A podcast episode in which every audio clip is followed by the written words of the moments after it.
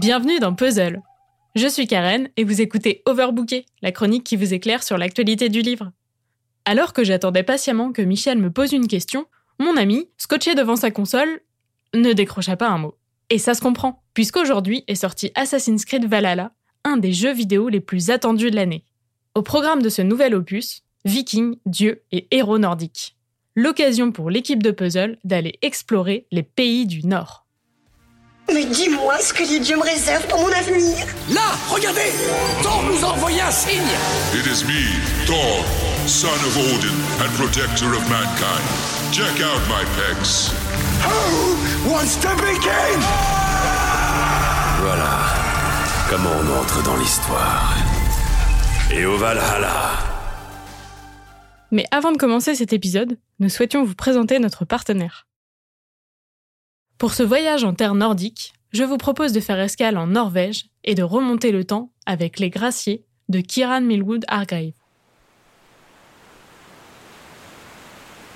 Nous sommes en 1617, sur l'île de Vardo, un rocher noir au large de la côte nord-est, où l'hiver est une nuit sans fin.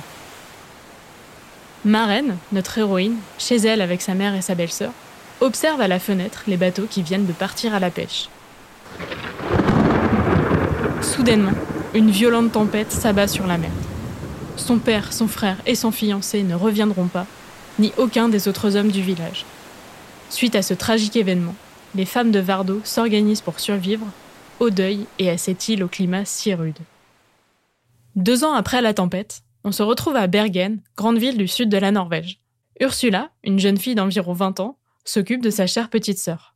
Leur servante arrive en annonçant à Ursula que son père va lui faire rencontrer un jeune homme.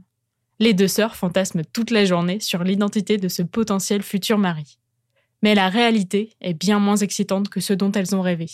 Ursula se retrouve promise à un inconnu, un homme plus vieux, qui parle à peine sa langue.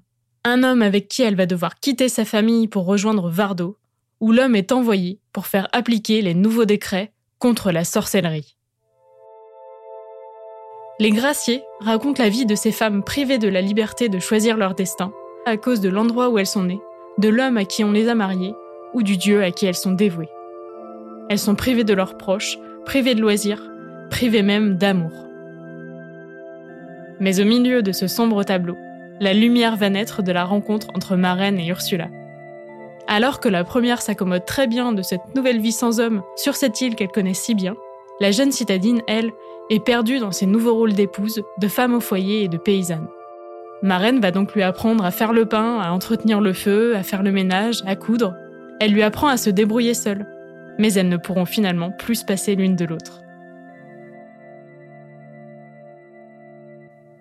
Si cette idylle lesbienne a été inventée par l'autrice anglaise Kiran Milwood Argrave, le contexte dans lequel se déroulent les graciers est en revanche inspiré de faits réels. En 1617, l'île de Vardo a été frappée par une terrible tempête, décrite comme si brusque qu'elle aurait été écartée grâce à la sorcellerie. À cette période, le roi du Danemark-Norvège cherche à affirmer le pouvoir de l'Église. Il s'attaque particulièrement aux Samis, un peuple lapon qui invoque les esprits et les vents et refuse de se plier à ses réformes religieuses. Il fait alors appel, comme dans le roman, à un dignitaire écossais qui mènera des dizaines de procès arbitraires pour sorcellerie, condamnant à des morts cruelles une centaine de personnes des femmes principalement. En 1621, huit femmes sont notamment accusées d'avoir déclenché la fameuse tempête de Vardo.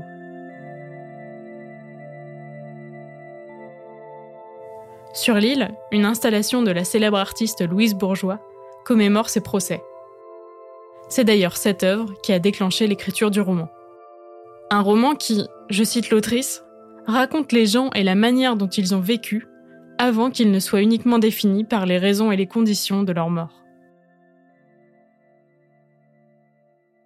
C'est un récit rugueux à l'écriture immersive, que chacun des personnages marque de son empreinte. Tandis que certains laissent derrière eux les corps des femmes qu'ils ont traînées dans la boue, d'autres laissent la trace délicate de leurs pas marchant côte à côte. Le roman a manqué de peu le prix féminin étranger, mais j'espère qu'il ne manquera pas d'atterrir entre vos mains. Je vous redonne donc les infos les Graciers de Kiran Millwood Hargrave aux éditions Robert Laffont. Sur ce, je vous laisse. Michel et moi, on va continuer d'explorer le Grand Nord. Demain, vous retrouverez Mary qui vous emmènera encore plus loin grâce à sa sélection de podcasts. Et moi, je vous dis à la semaine prochaine.